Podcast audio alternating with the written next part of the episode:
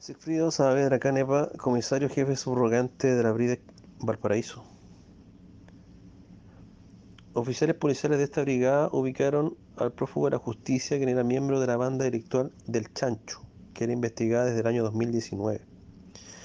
Estas personas hurtaban tarjetas de crédito a turistas en diversos puntos de la ciudad puerto y reventaban los cupos internacionales en diversas tiendas comerciales de la región lo cual ocasionó un perjuicio económico aproximado a sus víctimas en 50 millones de pesos. El detenido además mantenía en esos momentos un local comercial que facilitaba el acceso de Transbank para los mismos fines.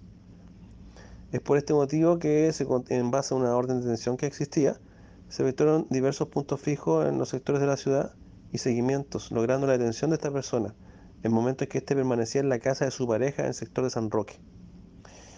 Eh, como antecedente también está que eh, esta persona evadió varias veces eh, la acción policial e incluso en algunas ocasiones se dio a la fuga de personal de esta brigada, cambiándose también de domicilio en varias ocasiones e incluso su apariencia física. Finalmente se logró su detención el día de hoy.